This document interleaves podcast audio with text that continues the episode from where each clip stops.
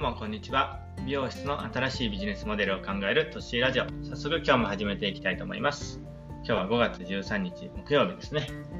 もう週末ですね。明日金曜日でね、終わったら週末ですね。なんか1週間早いですよね。今日はね、あの、ちょっとうちで毎月発行してるね、こうニュースレターを15日に毎月発行してるんですけど、その準備をしててね、ちょっと時間がないんで、あの、内容的にはちょっと短めになるんですけど、ちょあの結構重要なことなんじゃないかなっていうことをね、テーマにちょっと話していこうかなと思います。で、まあ、あの、テーマの方はね、あの、非効率なことが効率的なんじゃないかっていうことを、あの、話していきたいわけなんですけど、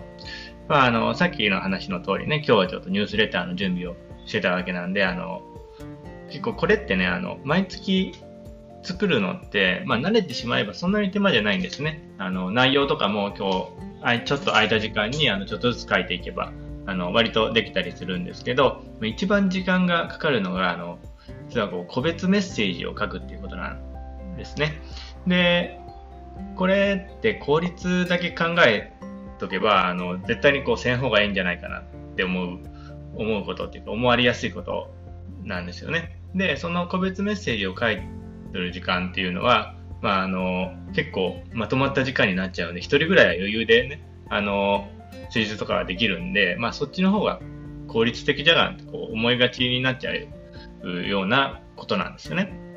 でもそれってこう違うよなっていうのを僕は考えてて、まあ、一見したらこう個別メッセージなんか書かんとこうその時間で売り上げ上げた方が効率的じゃがんって思うけど、それはまあ短期的な効率だよなって思うんですね。まあ、どういうことかっていうと、効率的ってことをあの短期的な視点だけで見とっちゃダメなんじゃないかなってことですね。もっと長期的な視点であの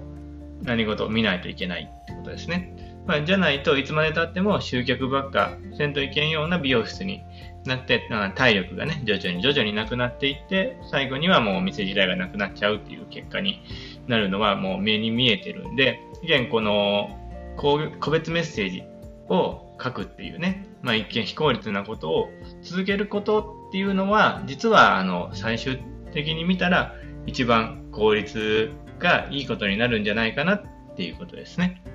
あのまあ、自分がお客さんの立場に立って考えたら分かりやすいんじゃないかなと思うんですけど、まあ、例えばね、こう、まあ、1回美容室に行って、まあ、1回じゃなくて、まあ、2回、3回美容室に行って、まあ、あのー、まあ、美容室から何かこう DM とかが来るときっていうのは、まあ、何か今の梅雨の時期だったらね、宿毛矯正割引セールとかね、なんかこう、セールの時にしか DM を送ってこない。まあ、あとはまあ誕生日とかぐらいですかね。ぐらいしか DM を送ってこない美容室と、まあ、毎月こうニュースレターを送ってきて、まあ、その中にね、個別のメッセージまでこう入れて送ってくれるような美容室だと、まあ、どっちに行こうかなって思うかどうかってことですね。まあ、自分がお客さんだとしたらね。まあ、あの、まあ、僕は、あの、そういうニュースレターとかを毎月送ってくれて、まあ、個別のメッセージをね、中に入れてくれる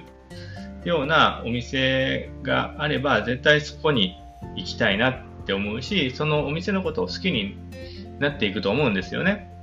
だから今実際こう白爪草うちの美容室でもそれをやってるっていうことなんですけど、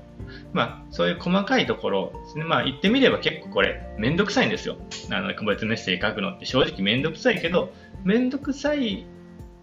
ことをできるかどうかっていうことですね。まああのめんどくさいって言いつつも結構ね書いてるとこうお客さんの顔があの浮かんできたりして、あの割とそういう時間も大切だなって最近は思うし、あの、割と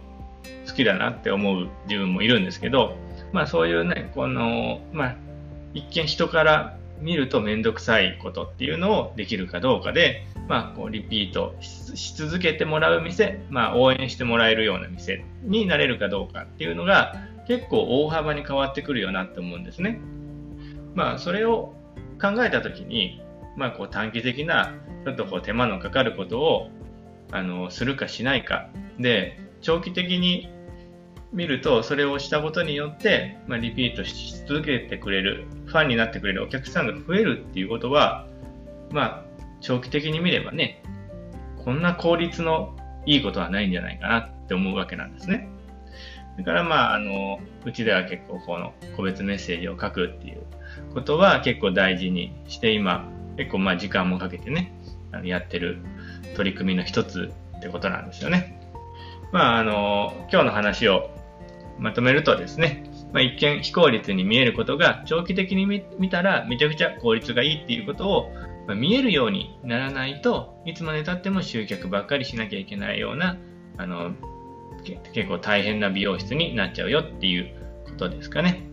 じゃあ今日はね、ちょっと時間がないんでこの辺で終わろうかなと思いますんで、まあよかったらね、フォローしてもらえると嬉しいのでよろしくお願いします。ということでね、じゃあまた明日。じゃあね、バイバーイ。